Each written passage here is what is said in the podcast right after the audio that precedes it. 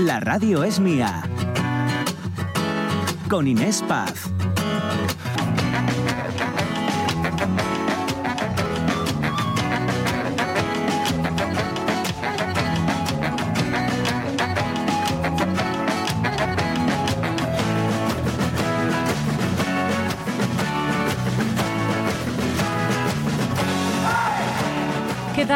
Buenos días, 11 y 8 minutos. Aquí comenzamos estas tres horas de radio en directo para toda Asturias. La radio es mía, la radio es suya.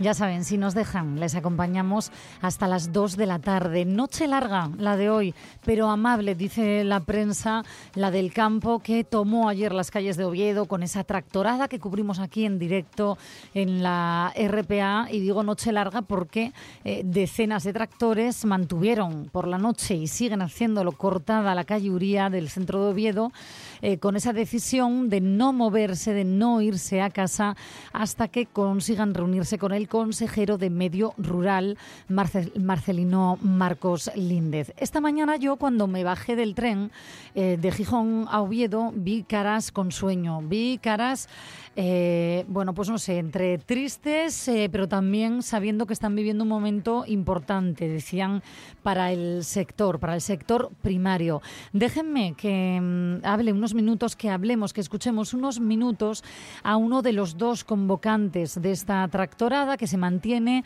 Estoy hablando del coordinador de uno de los sindicatos agrarios que convocan esta, este parón de USAGA, la Unión eh, Sectorial Agraria de Asturias. Fernando Marrón, ¿qué tal? Buenos días. Buenos días, encantado. Eh, Fernando, volvemos a hablar sí. hoy contigo. Ya lo dejabais caer ayer, que mmm, si había que quedar, si os quedabais y os habéis quedado a dormir. Mm, yo contaba, empecé a contar de la que me bajaba del tren, caminaba por la calle Uría, dejé de hacerlo. Decenas de tractores. Sí, sí, hay más de un centenar. Entre todo, yo no sé, pero igual hay 130, 140 tractores. La calle Uría colapsada de tractores es algo eh, que no pensaban que teníamos esa capacidad de convocatoria. También es verdad que eh, lo único que hicimos fue transmitir eh, la situación real del campo a sacarla a la calle. Eh, lo que las otras organizaciones agrarias no hicieron, que ellos dicen el gobierno, las más representativas, en base a unas elecciones del 2002, es algo que queremos destacar eh, no están haciendo nada aparte de no representar la voluntad de, de, del mundo rural.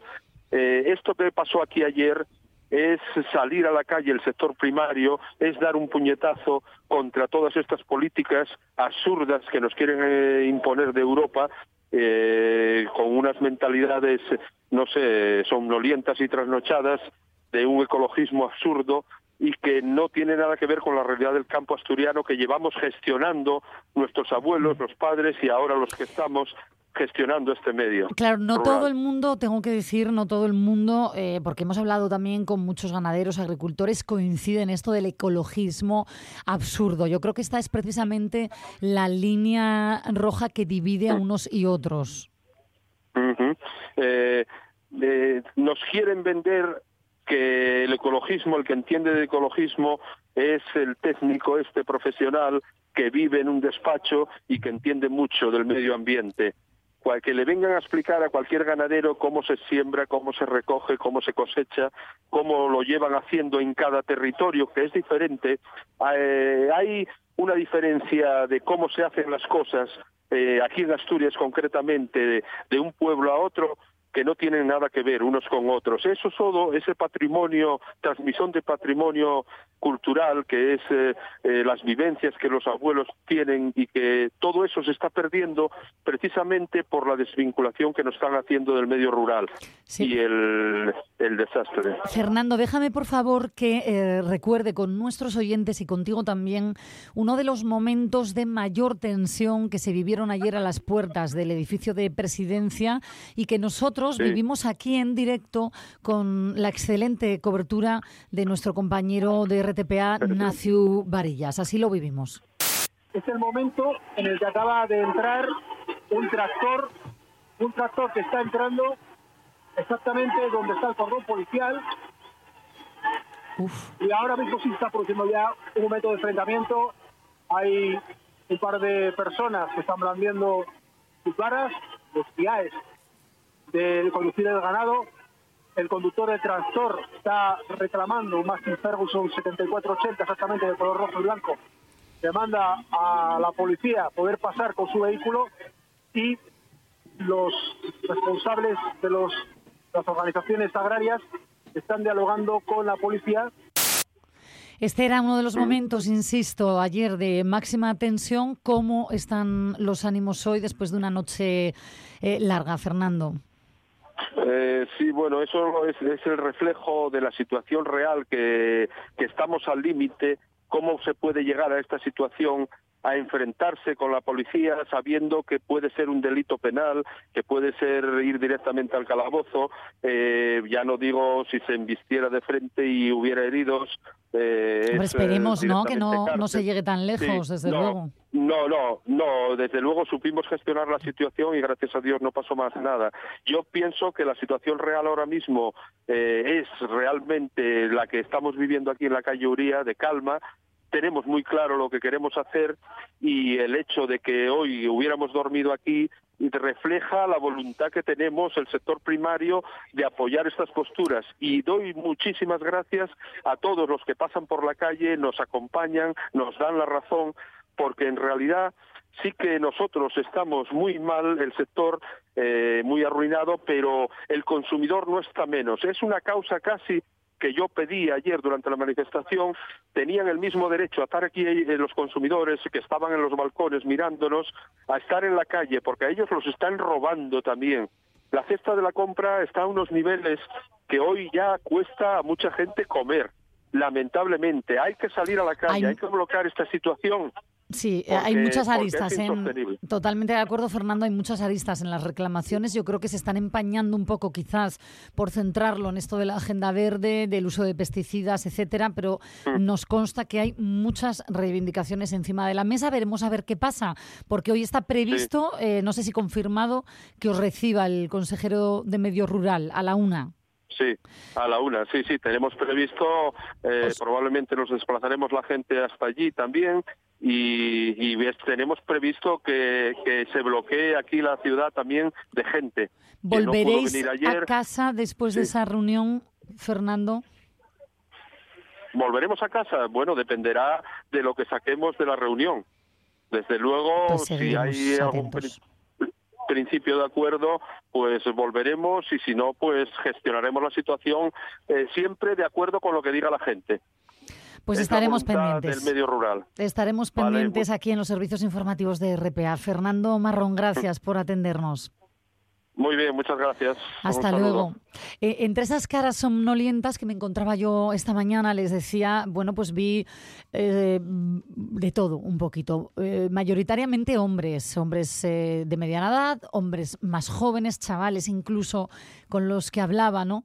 Y muy pocas mujeres, pero alguna sí que estaba. Lidia González es una de ellas, de las que ha dormido también en la calle Uría. Lidia, ¿qué tal? Buenos días. Buenos días.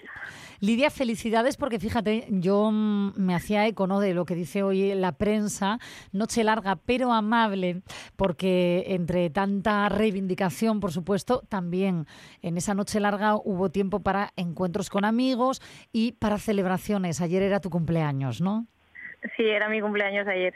¿Esperabas pasarlo así? ¿Cuántos cumples, por cierto? Eh, cumplo 26 y no, no me esperaba pasarlo así, pero bueno, es una forma de pasar un cumpleaños.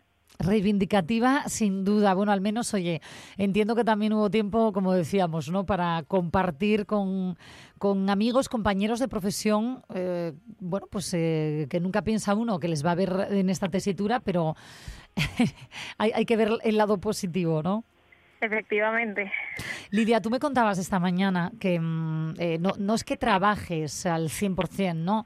en el campo, sino que ayudas a tus padres que llevan haciéndolo toda la vida, ¿no? como modo de vida. Sí, mis padres son los ganaderos y son los que llevan la ganadería, pero yo soy, o sea, yo soy la mujer de dos hermanos eh, más que tengo y entre los tres ayudamos a todo lo que sea en casa. O sea, todo lo que tenga que ver con el ganado y demás. Claro. Mira, aquí hablamos mucho en este programa de esa falta de relevo generacional en el campo, en la ganadería. Y mm, yo no sé si tú constatas esto, Lidia, recién cumplidos tus 26 años, decías que tus padres con lo que sacan, sacan mm, pues para subsistir ellos, ¿no? Que tú ni te lo planteas tomar ese relevo. Sí, claro, nosotros mismamente somos tres hermanos y no nos planteamos quedar en la ganadería porque ahora mismo pues no es rentable. Y sin embargo, hoy estás ahí en esa tractorada, dormiste en la calle Uría, en apoyo, entiendo, de, de tus padres que son más mayores y bueno, eh, decidiste tú ir a dormir, ¿no? Sí, claro, ahí hacemos relevos para atender también el ganado porque hay que atenderlo. No nos puedes decir, hoy no trabajamos. Claro. Y, y bueno, vamos cambiándonos y turnándonos para, para estar aquí. Eh, no sé, bueno, acabamos de hablar ¿no? con uno de los coordinadores de, uno de los sindicatos agrarios de Usaga. Mm, un poco cuál es tu intención. Eh, tener, no sé, eh, habéis hablado de lo que va a pasar a lo largo del día de hoy. ¿Vuestra intención, la tuya al menos, es quedaros ahí o, o no? Lo primero es que nos reciba el consejero. A partir de ahí, pues veremos qué hacemos y qué no. En fin, bueno, pues estaremos pendientes, estaremos pendientes. Lidia, ¿has dormido en el interior de la cabina del tractor? Sí, sí, he dormido dentro de un tractor. Claro, porque eh, yo cuando leía la prensa decía noche larga pero amable, eh, yo entiendo que hubo tiempo para todo, mm, encuentros con amigos incluidos, celebración de cumpleaños en tu caso, pero dolores de espalda me consta que esta mañana también había caritas largas, porque hombre, cómodo, cómodo mm, mm, no es, ¿no? Dormir en la cabina de un tractor. Sí, la verdad que muy cómodo no es porque, a ver, es un medio de trabajo, es un asiento y no encuentras postura para poder dormir para encima no tampoco queríamos molestar mucho a la gente y no queríamos encender los tractores y algunos para poner la calefacción y calentarnos un poco.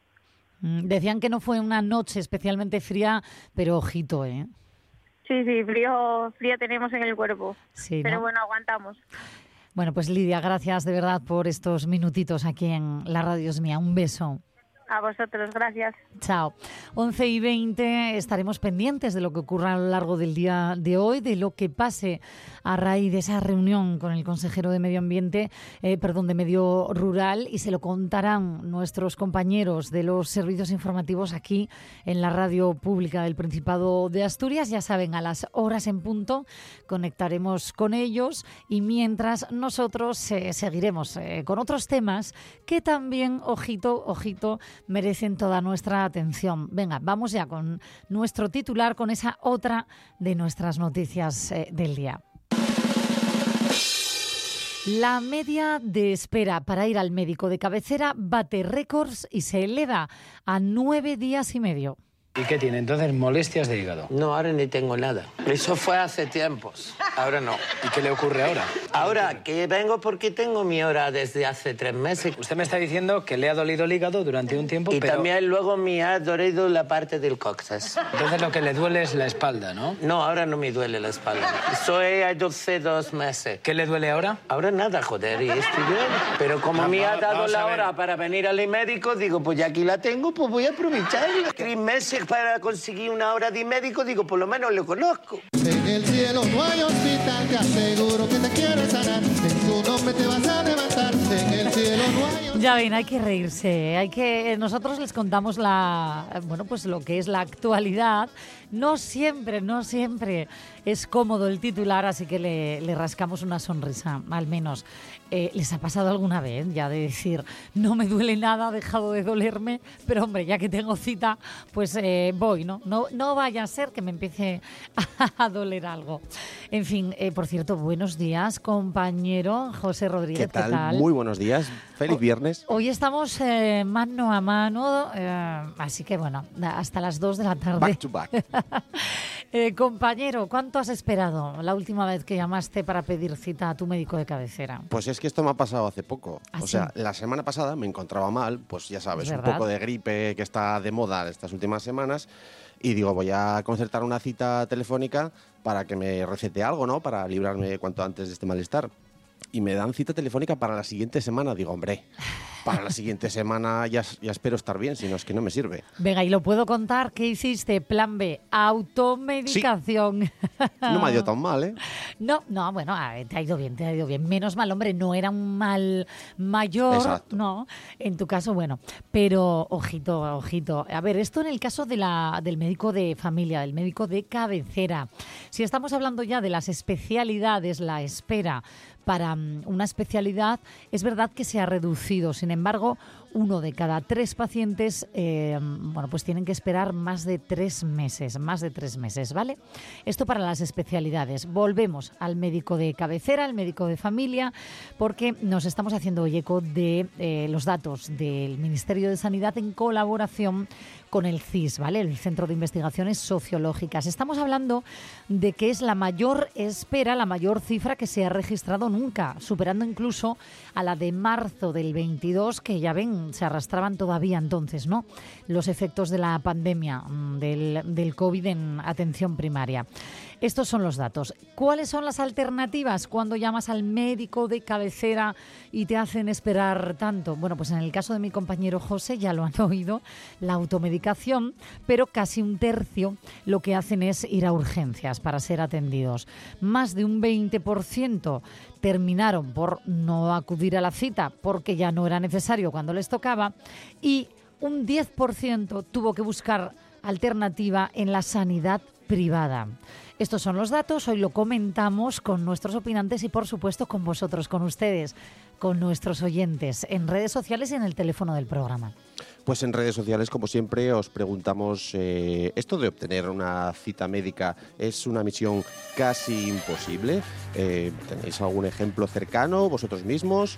Pues queremos que nos comentéis vuestras, vuestras anécdotas al respecto en Facebook, la radio es mía, también en Instagram, arroba la radio es, y en el teléfono 608 92 07 92.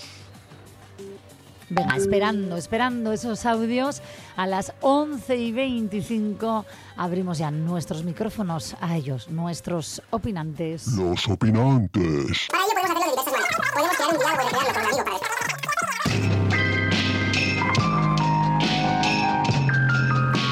¿Cuánto hace, cuánto hace que no nos colamos en un taxi y además en su taxi? El de Nando Naret en La Felguera. ¿Qué tal? ¿Cómo estás? ¿Qué tal? Muy buenos días. Uy, hay, hay y ruido. además hoy, hoy además hoy con Natalia, otra vez. Ay, Natalia es esta eh, clienta tuya que, mm, que está Sí. yendo a rehabilitación.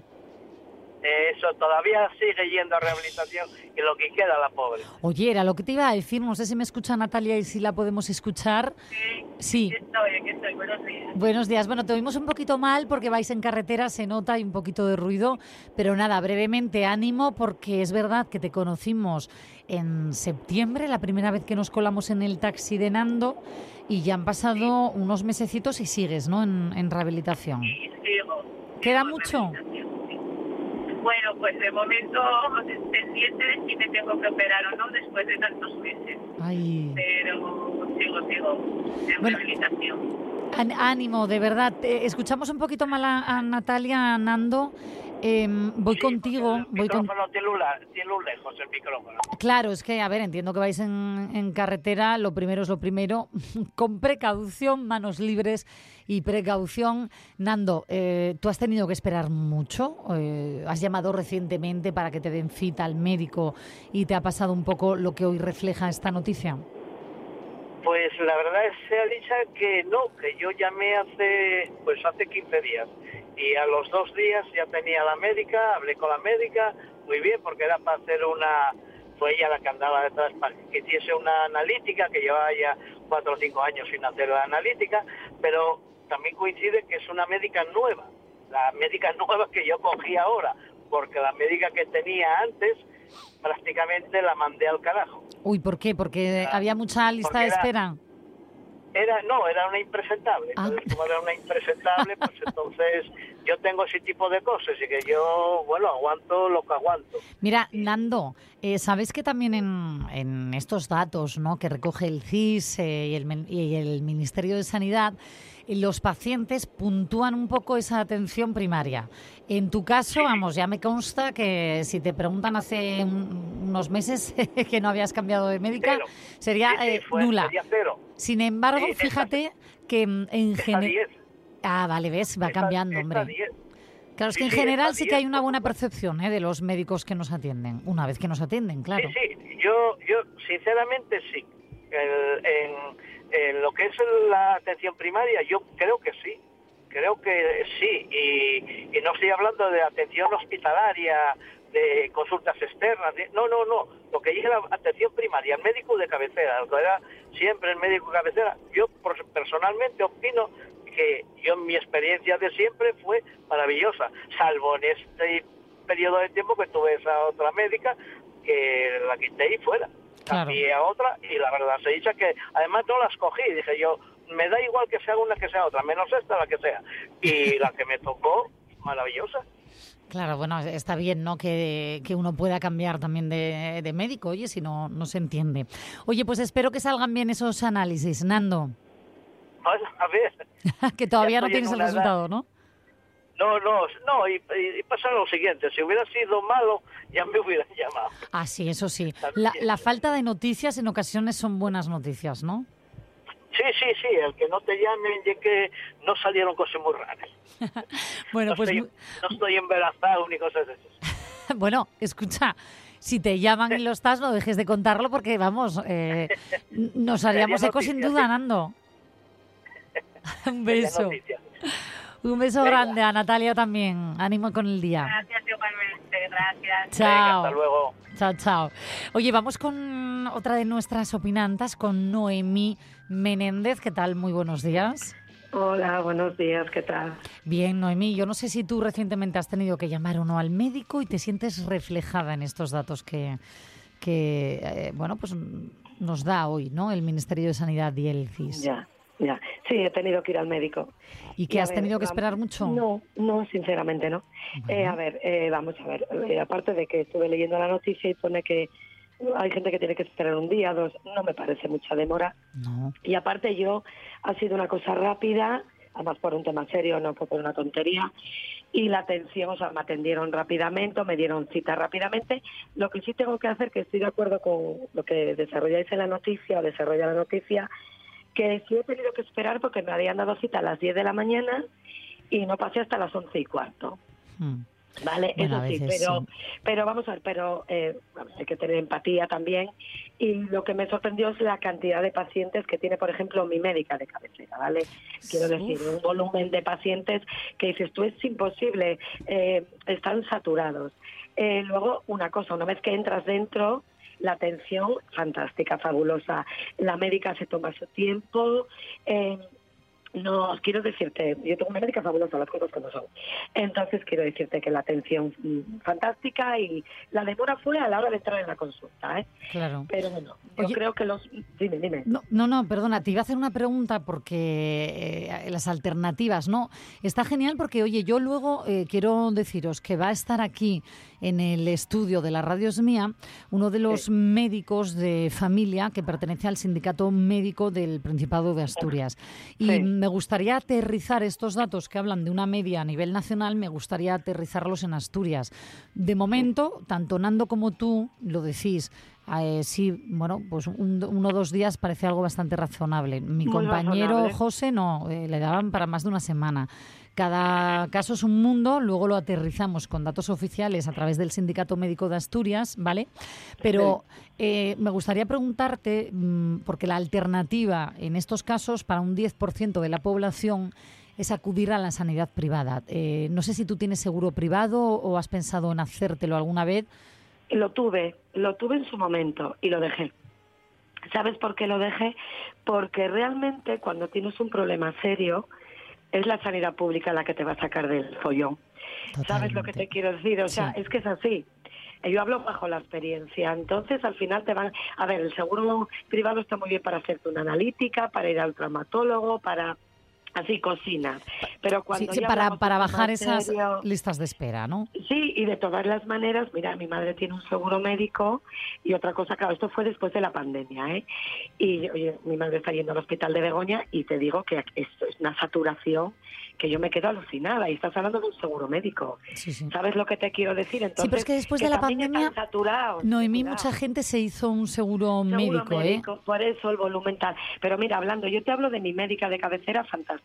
Pero soy de otra médica de cabecera, un día hablando con ella, aquí en el ambulatorio Puerta de la Villa, que es al que yo pertenezco, la pobre estaba, eh, y luego también estaba con los pacientes muchísimo rato dentro.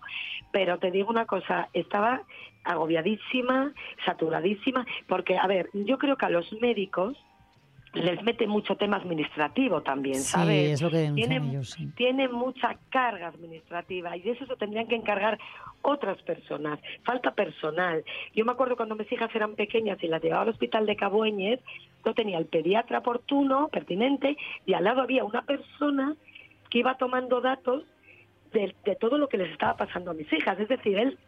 Sí, se ahorraban, ¿no? La parte... Claro, Jolín, o sea, ¿sabes lo que sí. te quiero decir? Entonces, claro, si el médico entre que te toma los datos, tal, tal, tal, encima tiene que mirarte todo, la demora, la demora es eh, tremenda, ¿entiendes? Entonces Claro. creo que faltan médicos y, y bueno, yo te digo sinceramente que estoy, que estoy contenta con esto, tampoco es que haya tenido Pues me una cosa alegro. Me alegro, O sea me alegro. Vamos Sí. eh, testando, ¿eh? Aquí en Asturias, luego, insisto, damos los datos oficiales le- que estará aquí un médico de familia del sindicato médico. Bueno, él te lo dirá mejor, porque al final es el que están metidos en el ajo y saben lo que dice. Pero De me gusta testarlo maneras- en la calle, ¿eh, Noemí? Sí, pero mira, yo te digo mi experiencia y te digo de todas maneras, el otro día salió en la tele que Asturias es la comunidad de España que menos espera tiene en la sanidad. Por No eso, sé por si eso, no creo que estemos tan mal en Asturias. Así que luego aterrizamos estos datos. Oye, pues Sí. eh, gracias, gracias por tu experiencia, Noemí. Muy bien. Un beso grande. Un saludo y gracias a vosotros. Chao. A ver, eh, 11 y 34 minutos. Este es hoy nuestro tema del día y les vamos a preguntar a nuestros oyentes. Hemos dado ya las redes sociales y el teléfono, José. Yo Sí, no sé ni en efectivamente, día nuestro vivo. Facebook, la radio es mía, nuestro Instagram, arroba la radio es, y nuestro número de teléfono donde queremos esas maravillosas notas de voz, el 608 92 07 92. Venga, pues enseguida, enseguida nos hacemos eco de todo lo que nos estéis contando, si la espera desespera, cómo lo estáis viviendo en primera persona. ¿eh? Vamos a aterrizar esta noticia que habla de una media, media de espera a nivel nacional, ¿eh? Para mm, conseguir cita para el médico de cabecera de nueve días y medio. Bueno, este es uno de los temas. Hemos estado en la calle con los agricultores, pero ahora tiempo para otras mm, noticias y, por supuesto, enseguida para hablar con Edu Andés que quiero comentar yo lo de Eurovisión. Eh, aparte eh, que hoy hablamos de esa moda, de la moda sostenible. ¿Nos están vendiendo gato por liebre? Enseguida se lo preguntamos a él. La radio es mía, con Inés Paz.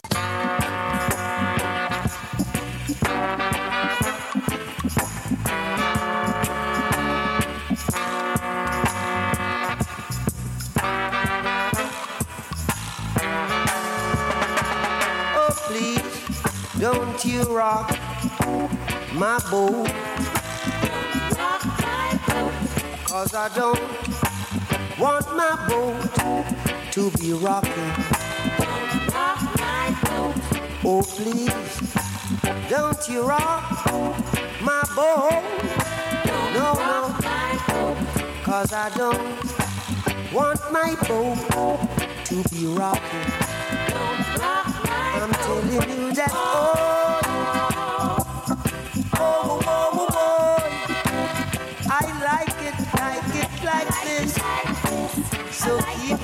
steady like this.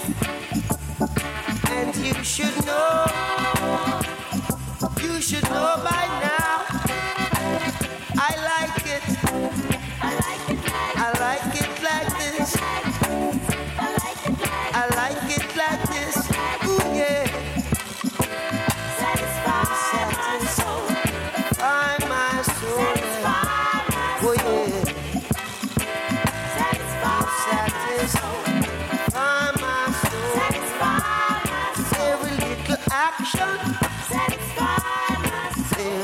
There's a reaction.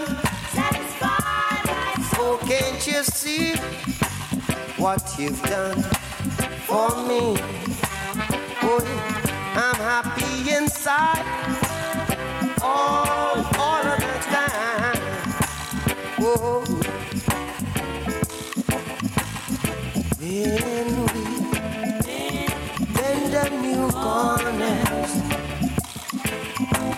I feel like a sweet, sweepstake winner. When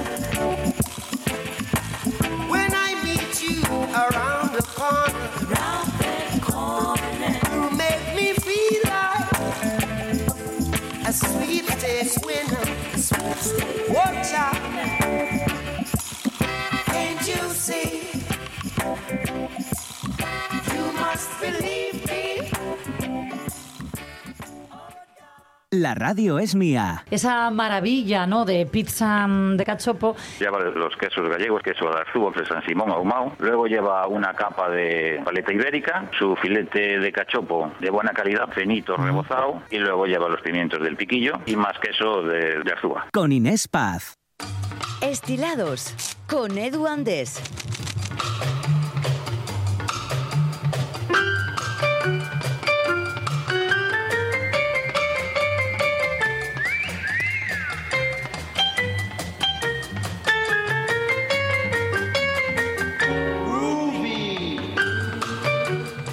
¿Qué tal? ¿Cómo estás, Eduardo Andés? ¿Qué tal, compañeros? ¿Cómo estáis? Todo muy bien aquí. Que bueno, desde Madrid que está lloviendo. No sé allí si está lloviendo o no, pero bueno, la lluvia es buena. Hombre, y más que necesaria, que poco está lloviendo, ¿eh. Edu?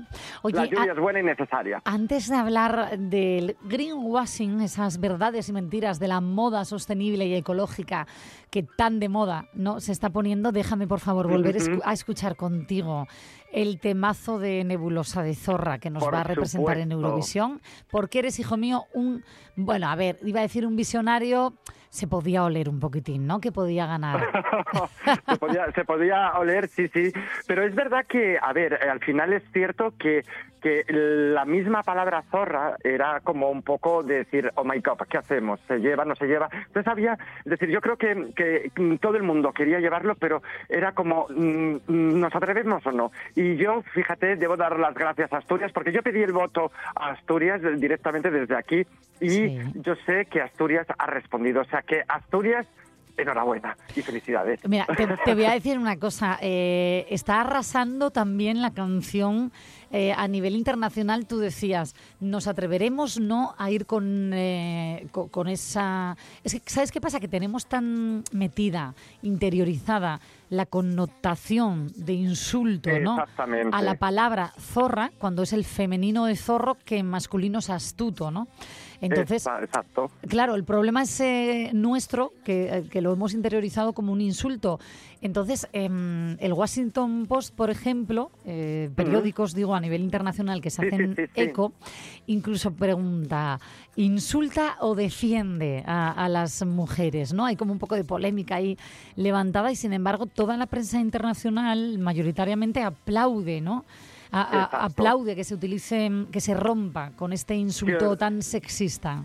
Exactamente, si os acordáis compañeros, yo os comenté y os dije, por favor, lo más importante, y además esto es un mensaje que fijaros, eh, eh, dentro de poquito, cuando podamos, tendremos a Nebulosa con nosotros.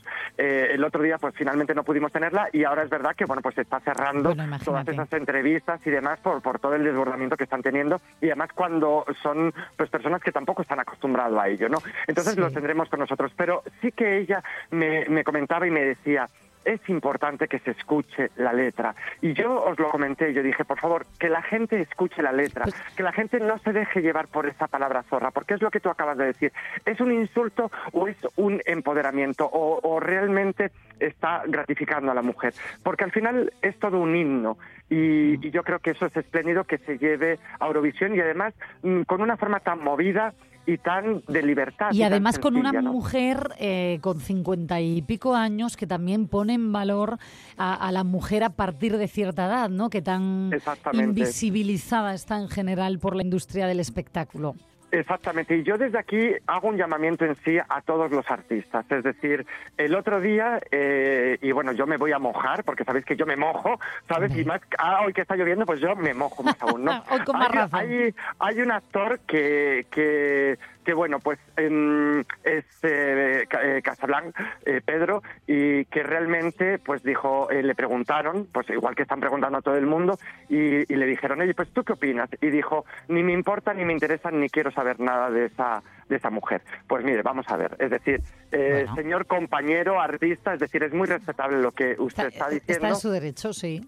está en su derecho, pero usted es artista y usted sabe más que nadie que eh, como artista que es y como actor, pues que realmente esto forma parte de la cultura, nos guste o no, porque al final es mandar un mensaje, un mensaje a la sociedad y en este caso es un mensaje bonito, no es un mensaje feo. eh, Edu, y aparte vamos a escuchar, porfa, eh, bueno, como si no lo hubieran oído ya nuestros oyentes, ¿eh? pero vamos a volver a escuchar, aunque sea un poquitín, porque aparte es un temazo. O sea, es que esto lo vamos a Totalmente. bailar desde aquí hasta después del verano como poco, ¿eh? Mira, dale ahí. Ya sé que soy solo una zorra, que mi pasado te devora. Ya sé que soy la oveja negra, la incomprendida, la de piedra. Ya sé que no soy quien tú quieres, lo sé. Entiendo que te desespere, lo sé. Pero esta es mi naturaleza. Cambiar por ti me da pereza. Estoy en un buen momento. Solo era cuestión de tiempo. Voy a salir a la calle a gritar lo que siento a los cuatro. Si salgo sola soy la zorra. Si me A ver, Edu, yo me vengo arriba, es que no puedo Sí, sí, no, yo también, ¿eh? yo estaba aquí ya saltando, ¿sabes? Es que es genial porque mira, eh, nadie niega, eh, y esto lo he hablado con círculos de amigos, de amigas, que al principio a lo mejor decían, ay, yo no era la que hubiera llevado, bla, bla, bla, y ahora dicen, es que no puedo dejar de bailarla. Es una, apuesta muy... Pero además es algo que está pasando no solamente en España, está pasando en Europa y está pasando en el mundo. Y eso es muy bueno para eh, el Made in Spain, ¿no? En ese, en ese sentido. Además es, es, eh, es una palabra que realmente, como tú bien has dicho, eh, tenía para nosotros un- un- una connotación negativa y sin embargo, pues ahora mismo podríamos decir que Zorra es la astuta, la que va de frente, la que lucha y la que consigue las cosas. Es y genial, eso ¿eh? es algo muy bueno, la verdad. Totalmente. Por Oye, eso, por eso Edu, comentaba eh, que eh, realmente creo que la cultura debe de apoyar a la cultura y más algo que va a representar a España, con lo cual, es decir, podríamos tener pues nuestros favoritos, pero ya decidido y, y ya quien se sabe quién va a ir, pues apoyemos, porque al final es apoyar la marca España frente al mundo. Bueno, y el mundo se está haciendo Nunca eco, nos vamos a poner cual- de acuerdo, Edu. O sea, yo, yo valoro mucho tu, tu buena fe, tu optimismo, pero fíjate que yo hoy te voy a dar la de realismo. Qué Bueno, complicado sí. ponernos de, acuerdos como, de acuerdo como país en, en- en- todo. Así que vamos. Pero En fin. fijaros que es cierto que es, es complicado ponernos de acuerdo, pero yo creo que España se está haciendo eco. Eh, televisión, de verdad, no sabéis cómo lo está viviendo, que es tremendo. O sea, televisión, yo creo que, fijaros que además, eh, en nada de tiempo, eh, lleva ya casi las mismas reproducciones que Slow Mo de, Chanel. O sea, es algo alucinante y además lo, lo increíble y lo espectacular de todo esto es que se ha convertido en la segunda canción más oída del, del mundo. Y eso es algo muy bueno, o sea, es que decir, es que tenemos que ser conscientes y alegrarnos de lo que nos está pasando, porque al final, eh, efectivamente, como tú acabas de decir, nunca vamos a, a- a ir eh, todos a una, pero yo creo y yo espero que los españoles disfruten de esta canción tanto como está ya disfrutando el mundo, que nosotros que somos los que lo hemos parido no podemos quedarnos atrás. Bueno, pues oye, cada uno que la disfrute como quiera. Yo desde luego la estoy disfrutando y la pienso bailar aún más. Sí, Edu, también, con la canción de fondo, déjame que hablemos de esto porque me interesa mucho. Hemos hablado de esto, fíjate, en envases, en, eh, en todo tipo ¿no? de, de, eh, electrodomésticos incluso, pero no hemos hablado eh, en la moda. Y por eso tú como diseñador de moda me interesa muchísimo, no solo tu opinión, sino que nos ayudes a mm, identificar esas verdades y mentiras que se nos venden a los consumidores como moda sostenible, moda ecológica, porque esto ha llegado, ese greenwashing, y no siempre es real. ¿no? A ver, para quien no conozca o no sepa el significado de, de greenwashing, al final es green, verde, washing, pues eh, lavar, ¿no? Entonces al final es como cuando alguien, por decirlo así, eh, lava dinero, es decir, blanquea, pues al final esto sería eh, lo mismo, pero en el tema de la ropa, ¿no? Es, es como hacer el lavado a verde. ¿Por qué a verde? Porque es el, el- color de la ecología, del- de, lo sostenible, ¿no? ¿Qué hay de verdad y, de mentira en todo esto? Yo antes que profundizar un poco en el tema, también quiero lanzar una cosa. La gente se acuerda de ese momento en que se puso muy de moda el café de Colombia. Entonces Sí. era como tú ibas a, a marcas, a sitios, a establecimientos conocidos, donde de repente te decían, bueno, pues es café mm, normal, café español o café de donde viniese y café de Colombia. Entonces tú veías el café normal, pues te vendían el paquete o te vendían la taza a un precio, veías el café de Colombia y te lo vendían a otro precio. ¿Realmente estaban poniendo café de Colombia? Es lo que nosotros nos nos fijamos en, en, en el cartel, en el marketing, pero no vemos más allá. Realmente habría que hacer eh, todo un seguimiento en esto, ¿no? Bien, ¿qué es de, qué, qué real, qué, qué, es- qué hay de real y de mentira eh, en, en todo esto? Pues realmente eh, mm, la gente, las marcas, las, las grandes corporaciones de moda se llaman sostenibles y ecológicas porque eh, intentan hacer pues colecciones con tejidos reciclados, eh, colecciones cápsula, colecciones grandes, pero realmente son ecológicos, pues aquí es donde nosotros mm, yo voy a intentar profundizar para para, para que lo para que lo sepamos y para que lo veamos, ¿no? Es decir, primero hay una cosa que es importante, Eh, cuando una marca eh, se hace eco de un eslogan verde, pero no especifica por qué son ecológicos, ya mal vamos. ¿Vale? Es decir, lo importante de la sostenibilidad y de la ecología es ser claro y es ser transparente, no utilizar un marketing y realmente no especificarnos y decirnos de qué es, eh, eh, de qué es ese producto. de Sí, dónde pero no hay regulación, per- perdóname que te haga esta pregunta. En alimentación, por ejemplo, desde hace muchos años hay una regulación muy mm, expresa con esto, ¿no? Eh, Mm. Sin embargo, ahora, por primera vez, la Unión Europea se ponía de acuerdo en regularlo en otro tipo de productos, decía yo, champús, electrodomésticos, en envases. No sé en la moda, pero la nos, moda, nos la cuelan sí. bastante. Que, eh, mm, totalmente, ya te lo digo yo. Porque no hay regulación todavía, claro. Bueno, a ver, eh, hay un certificado que es el, el certificado GOTS. Es GOTS, ¿de acuerdo? Que ese es un certificado líder mundial en el procesamiento de textiles, eh, pues hechos con, con fibra orgánica, ¿no? Que incluye pues todos los criterios ecológicos y sociales, ojo. Es decir, lo que es, lo que es sostenible no significa solamente que realmente la prenda sea sostenible porque se haya utilizado una cantidad determinada de un producto natural, un producto reciclado o un producto pues más sostenible, sino al, al final esa empresa eh, tiene que cumplir también con criterios ecológicos dentro de la empresa y sociales, que eso es lo que la gente desconoce. Entonces, bueno, realmente, ¿cómo sabemos si una prenda eh, realmente lleva ese certificado? Si lleva el certificado GOTS. Es decir, si lleva un certificado en el cual, pues, eh, una marca te está diciendo, somos ecológicos, y dentro pone eh, algodón natural, pues ah, vamos a ver, si somos... si nos paramos a pensar, de repente vemos algodón natural. ¿Qué porcentaje lleva de algodón natural y quién está creando la, la prenda? Es decir, que realmente una gran marca eh, nos ponga el eslogan de esto es algodón natural y realmente lleve un 1% o un 0,7% de algodón, ¿realmente estamos hablando de un algodón natural? No. Pues el no. algodón de por sí es natural porque es una planta. Claro, era lo que te iba a decir. eh, natural, bueno, o sea, no, O sea, no hay un algodón sin- una, eh, efectivamente, un algodón sintético, bueno, pues puede haber tejidos que sean sintéticos parecidos al algodón, pero serán sintéticos, no se algodones. Es decir, pero el algodón en sí es una planta, es una planta natural, con lo cual realmente ya de por sí es natural. Es decir, yo muchas veces me encuentro con gente que, no, no, yo solamente consumo algodón natural. Realmente Es decir, puede haber una prenda que sea 100% algodón natural, pero eh, sería también bastante costoso. Con lo cual, realmente, si nosotros nos vamos a una superficie que produce mucho, ojo a lo que estoy diciendo, es decir,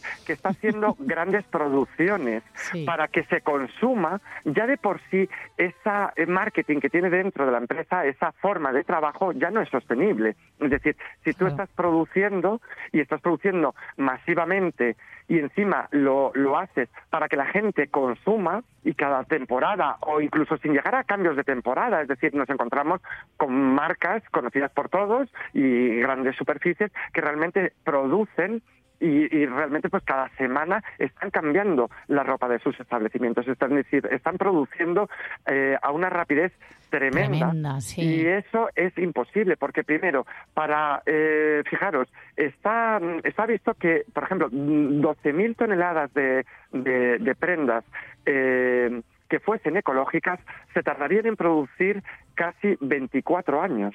Fijaros lo que digo, 24 años por el tratamiento que tiene que llevar todo ese reciclado eh, mm, para que para que la prenda pueda volver a usarse, el hilo y todo eso. Y al final esta, estas grandes superficies nos producen, pues a lo mejor 10.000 toneladas, pues cada tres meses. Entonces ya estamos viendo que la empresa Es de por imposible, sí, claro. mm, efectivamente, la empresa de por sí ya no cumple esos cánones de, de sostenibilidad. Luego lo que comentaba, es decir, que una empresa grande que produzca y que realmente ponga un 1% de algodón eh, reciclado, algodón ecológico, algodón natural, como se le dice, es decir, señor mío, el algodón es natural de por sí. Lo que tenemos que ver es ir más allá. Es decir, ¿por qué le están denominando algodón natural? Si el algodón, ya como he comentado, es natural, tendríamos que ver si el algodón está utilizando una serie de químicos para los colorantes, si está utilizando ese campo, si está utilizando pesticidas o no está utilizando. Es decir, si realmente esa planta está naciendo de manera natural. Ahí sí sería ecológico. Es decir, un- imaginaros una plantación de un hombre que tiene eh, una especie pues, de granja, de campo, y de repente pues, pues tiene algodón. Eso, si ese hombre realmente solamente es el agua mm, de la propia naturaleza, y realmente pues a lo mejor es mm, pues eh, el estiércol que quiera echar pero de- del propio del animal sin ningún químico entonces sí estaríamos hablando de que es una planta totalmente natural pero realmente sí eh, están usando pesticidas está- que es lógico y normal que también se usen no para pues para para que la planta nazca bien para evitar Sí, dentro eh, de lo que está permitido, claro. cosas. Claro, efectivamente, Claro, dentro de lo que está permitido. Pero realmente esa empresa sería ecológica, no, no sería ecológica y esa prenda sería ecológica tampoco, no porque al final tiene un 1%, ¿sabes? o un 0,7 que en, en- en ese sentido, ¿no? Entonces, realmente hay que tener eh, cuidado con esto. Luego, muchas veces nos meten lo natural a través de imágenes idílicas de modelos en, en, pues, en campos de flores, en, pues cogiendo... Uy, eso es súper típico, ¿no? Para los catálogos de moda. Pero bueno, siempre ha sido así, sí. Bueno, siempre ha sido así, pero ahora se utiliza más pues por, por, por este tipo de, de conceptos. Es decir, de repente pues tienes a, a, a la modelo pues de repente oliendo las flores y sentada en el campo y, y, y tal. Entonces al final mm, realmente nos están metiendo lo ecológico por los ojos y lo sostenible porque se ha convertido en moda. Pero realmente deberíamos de saber si realmente Claro. cumple con los parámetros para poder ser ecológico. Has ¿no? dicho una cosa muy importante, ¿no? Porque si Ujú. vemos ahora, y además hay muchísimo influencer, influencer eh, Mm. femenino, masculino, que mm, eh, aboga ¿no? en redes sociales por esto, por la sostenibilidad en moda. Pero claro, hay que partir de esa base. No es sostenible eh, cambiar mm, de camiseta cada semana, estrenar una en esta moda fast que consumimos, ¿no? Exactamente. Eso no es sostenible ya de por sí. Me da igual que sea eh, green, que sea de algodón Claro, 100%. por eso, por eso es lo que comentaba, que genial, realmente claro. tenemos que hablar no solamente de lo que es lo ecológico, es decir, de dónde viene esa materia, sino también de eh, la mentalidad, por decirlo así, de la empresa. Si una empresa lo que está haciendo es decir, bueno, pues yo pongo un 1% de algodón eh, natural o em, utilizo eh, un 1% o un 0,7% de producto reciclado, imagínate pues el hilo o, o cualquier cosa que, que pueda eh, utilizar para la creación de la prenda, pues al final realmente nos lo están intentando vender como ecológico, pero realmente cómo se sostiene esa empresa? Esa empresa se está sosteniendo creando masivamente para eh, eh, un fast shopping, es decir, una compra rápida, eh, compramos, eh, utilizamos ahora esta colección, luego dentro de 15 días hay otra y, y demás, ¿no? Y luego no Claro. solamente eso, sino dónde se produce y dónde se confecciona esa prenda. Es decir, cuántas marcas hay que están en países en los cuales realmente pues eh, son países eh, pues eh, en, fase de, de desarrollo y que se están aprovechando de, de pues de, tener en, en unas condiciones un poco más precarias a, a los trabajadores, ¿no? Es decir, eh, realmente mm, es que tendríamos que ser un poco con una mentalidad ecológica en todo. Tú no puedes ser, si tú realmente tienes la mentalidad ecológica en, un, en una cosa determinada, lo que estás haciendo es utilizar la ecología para vender, para ganar dinero realmente. ¿no? Es un muy buen reclamo publicitario a día de hoy. Solo hace falta que sea real, ¿no? Un poco por resumir. Efectivamente, pero luego, por ejemplo, hay otra cosa que es cierta, es decir, por ejemplo, la gente piensa muchas veces que el Made in Spain, por ejemplo, o el Made in Italy para Italia o tal, al final el Made in Spain, bueno, es que es sinónimo de moda sostenible porque eh, está en unas condiciones laborales justas, porque eh, los tejidos se están haciendo aquí en España. No, no nos equivoquemos. El Made in Spain significa que la prenda se ha terminado en España, pero no debe de- no tiene por qué hacerse en España. Ojo a esto, es decir, una chaqueta puede estar hecha en China y realmente mm, eh, mm, se trae a España y se trae sin la fornitura, es decir, sin los botones, por ejemplo, ¿de acuerdo? Y los botones donde la prenda esté terminada es donde es el Made in Spain, donde se termine. El Made in Spain, Made in Italy, Made in Germany, lo que sea. Pero realmente no significa que esté hecha aquí en España. Hay muchas veces Uy, esto decimos, sí bueno, que no lo sabía, fíjate. Claro, el Made in Spain es donde se termina la prenda. pero Claro, le no pones el botón y Made in Spain. Toma ya. Exactamente. Uh, es decir, acaba de caer eh, claro, hay gente que a lo mejor lo confecciona en, en, en China y de repente, pues bueno, pues eh, luego lo manda a Italia y en Italia se pone los botones. Entonces, o se hace el ojal o se termina eh, de poner un. Es decir, cuando tú cuando llega aItalia, esa prenda no está terminada. Entonces, no se puede sacar a vender. Entonces, Tremendo. claro, Edu, lo cuando tenemos que dejar aquí, que nos cuando- quedamos sin tiempo, pero acabas de, o sea, de darme una de luz para cuando miremos ¿no? las eh, etiquetas, que de verdad, gracias. ¿eh? Nada, fijaros siempre en la palabra GOTS, G-O-T-S, y realmente no os dejéis llevar por esas, por ese marketing verde, por los carteles verdes, por las palabras texturizadas y la suavidad de los colores. Gracias, Edu Andés. Hasta Gracias la semana que viene. Un beso grande. Beso grande. En unos minutitos seguimos aquí en la Radios Mía, ya saben, hasta las 2 de la tarde, tiempo ahora para la actualidad informativa con nuestros compañeros eh, de RPA. reconstruida por dentro